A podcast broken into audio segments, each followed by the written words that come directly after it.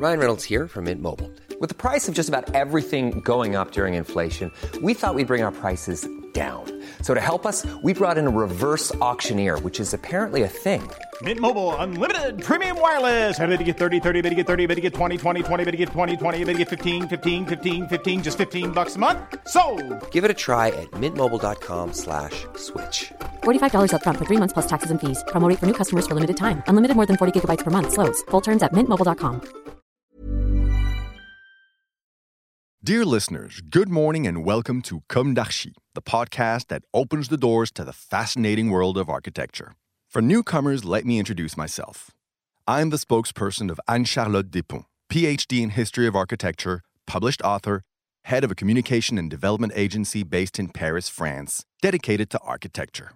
Let's meet every week to discuss culture and architecture with specialists and learn how to look at projects through a context and diversity lens. Thank you for being with me today, and now it's time for talent. Bienvenue dans Comme d'Archi.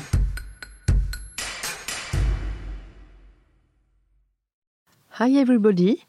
Hi, Antonio Lazo. Hello. Hello. Thank you for being here today. You are architect. In two, three sentences, could you describe your own office? Okay. Uh, thank you. It's my pleasure to be here. Uh, my office is a 15, 16 architects' office. We work in uh, mainly in uh, public commands in France. I mean, not private area, but uh, public area, and mainly in healthcare buildings, and mm, that touches psychiatric uh, clinics as uh, senior buildings, and uh, on another hand, we also work in some uh, In housing, you know, housing, housing architecture, some equipment. uh, equipment, public equipments in general. So 15 architects support us, Edouard Mure and myself. Um, we met, Edouard uh, and me, we met at, uh, At the- at uh, school? Architectural College, Yes. Arch- School of Architecture in the, uh, in the 80s. We met uh, in the middle of our studies and we became friends at the time and we decided to continue working and exchanging together. So we did, and so we, we walked up uh, three decades maybe later, and we are still going on together, um, just uh, involved in the uh, architectural process means a lot for us. Now you will talk to us about your uh, production, mainly psychiatric project. Yeah.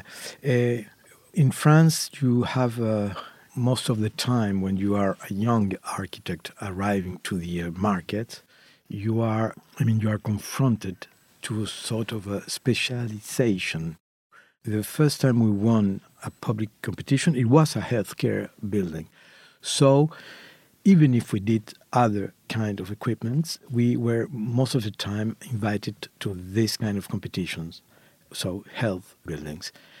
That's why in this uh, direction we developed a lot of um, psychiatric kind of uh, hospitals. We learned a lot about human being, studying that kind of project.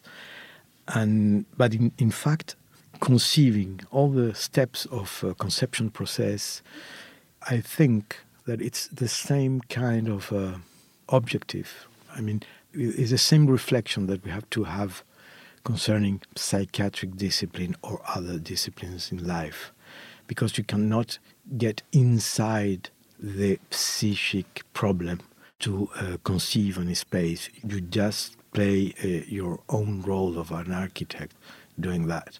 So um, for us, it's just a question of uh, quality promotion, you know, quality in all the sense of what architecture architecture can brings to you. I mean, um, the quality of a space, the visual relation from the outside to the inside, uh, the materiality, the uh, the dimensions of things. It's the same. We have the same thoughts concerning psychiatric environment or another environment.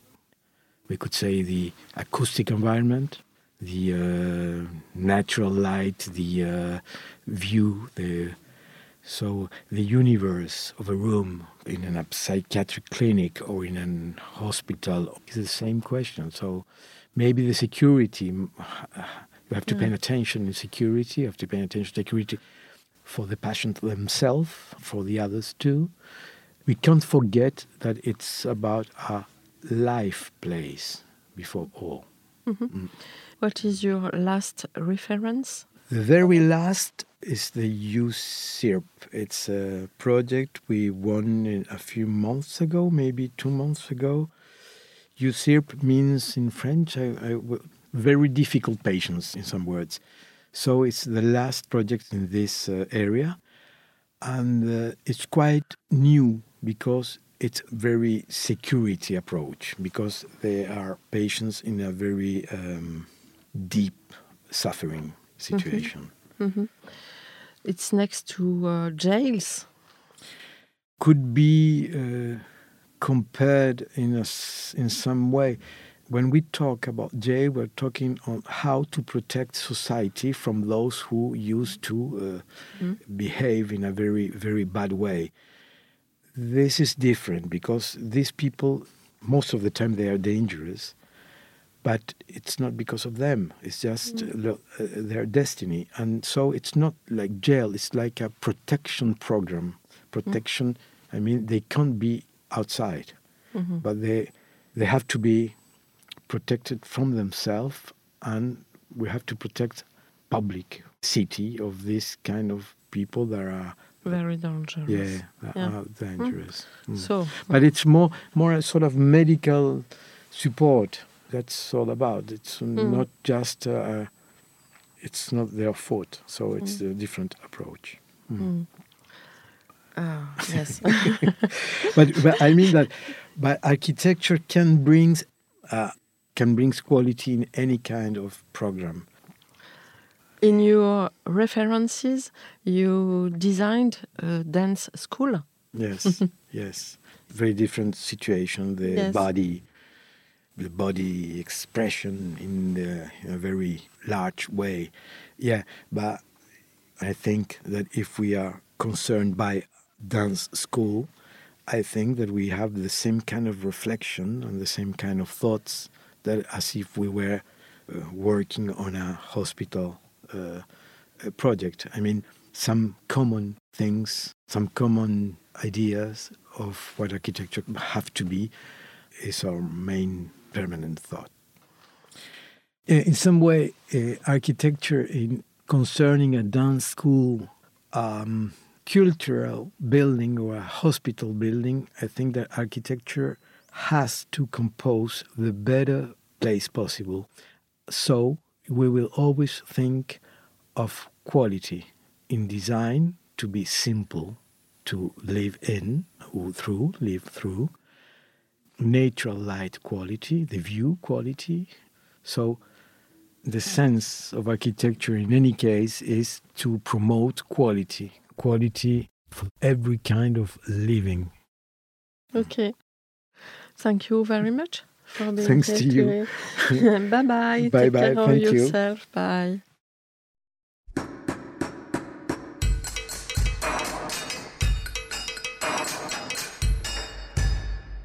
Thank you for listening. Don't forget to tune in to our previous content on Instagram at Comme d'Archi Podcast. If you like it, make sure to promote the podcast by giving it five stars on Apple Podcast and adding a comment, or on any of your favorite podcast platforms. And don't forget to subscribe and listen to all of our episodes for free. See you soon, and until then, take care of yourself. Mom deserves the best, and there's no better place to shop for Mother's Day than Whole Foods Market. They're your destination for unbeatable savings, from premium gifts to show-stopping flowers and irresistible desserts. Start by saving 33% with Prime on all body care and candles. Then get a 15-stem bunch of tulips for just $9.99 each with Prime. Round out Mom's menu with festive rosé, irresistible berry chantilly cake, and more special treats. Come celebrate Mother's Day at Whole Foods Market.